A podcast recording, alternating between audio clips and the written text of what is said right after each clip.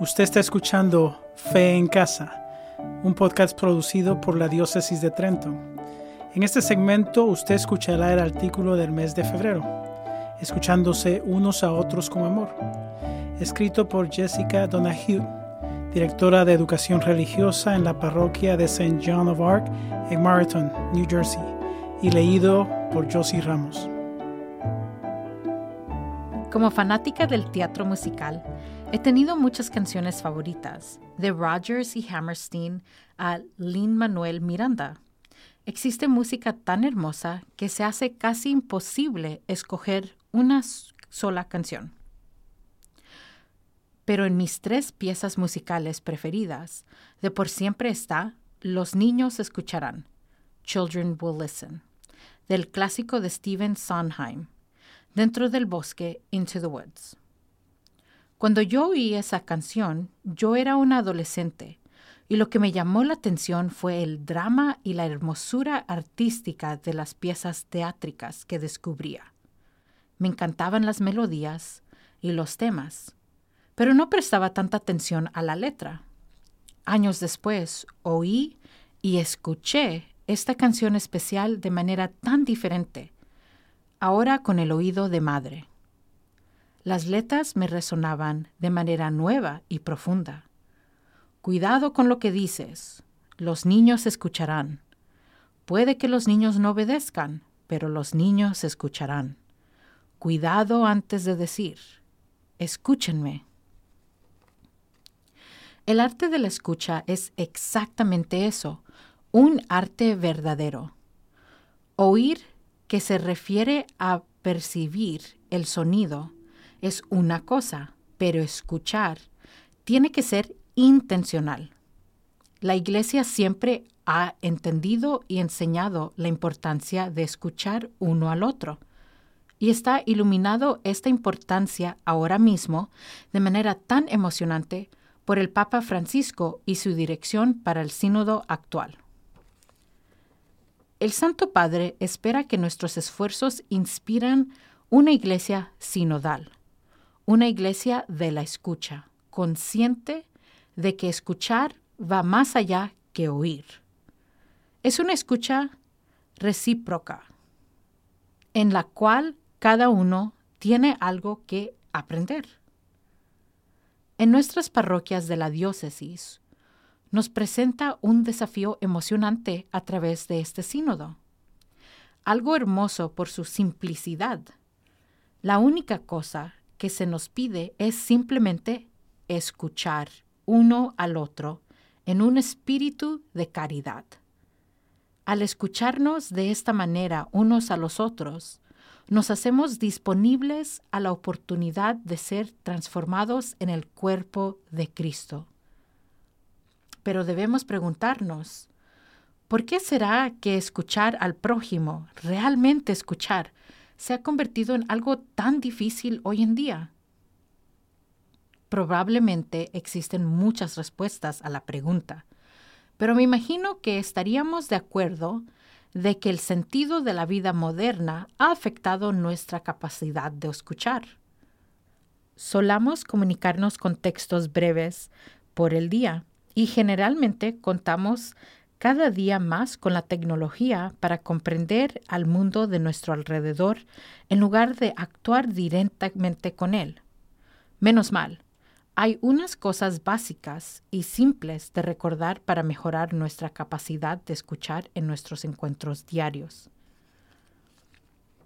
Escuchar activamente. ¿Con qué frecuencia escuchamos a alguien de manera que demuestre que tiene nuestra atención de verdad? Yo admito que esto me cuesta a mí.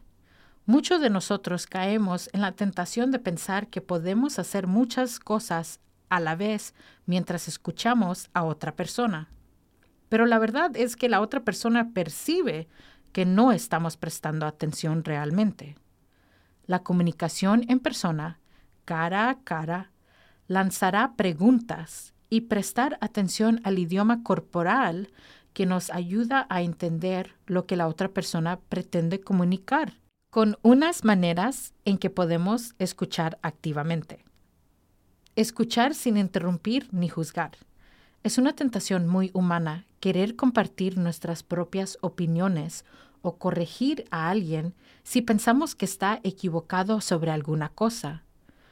Pero aunque nuestras intenciones sean buenas, es mejor dejar que la otra persona hable libremente, especialmente cuando no conocemos todo lo que alguien quiere expresar, si no la dejamos terminar.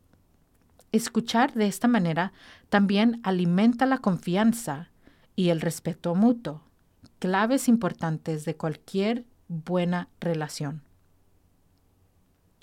Tomar tiempo para solo estar juntos. La Santa Teresa de Calcuta una vez habló de cómo su ministerio en la India, ella comprendía la importancia de estar presente a los demás. Ella notó, nosotros del Occidente, probablemente decir que eso es solo gastar tiempo, pero hay valor en eso. Estar presente, estar con alguien, escuchar sin ningún reloj ni anticipación de resultado, nos enseña sobre el amor. Esto puede ser un desafío en nuestra sociedad tan movida, pero vale la pena para el bien de nuestra relación. Sobre todo, podemos ver a Cristo, el mejor modelo de escuchar al prójimo en el amor. Nuestro Dios vino para servir a los demás simplemente por escuchar, reconocer y honorar la importancia de otra persona como hijo querido de Dios.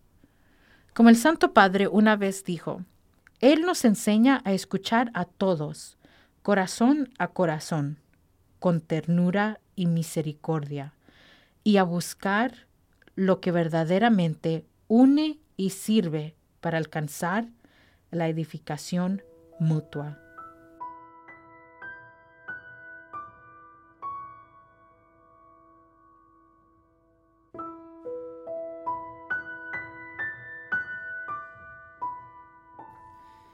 Oración para la familia.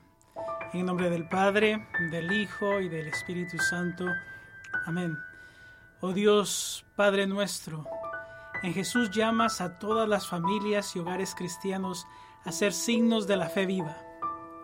Por la luz del Espíritu Santo, guíanos a estar agradecidos por el don de la fe y por ese don crezcamos en nuestra relación con Jesús tu Hijo y seamos testigos de la esperanza cristiana y la alegría para todos los que encontremos. En el nombre de Jesucristo nuestro Señor. Amén. En nombre del Padre, del Hijo y del Espíritu Santo. Amén.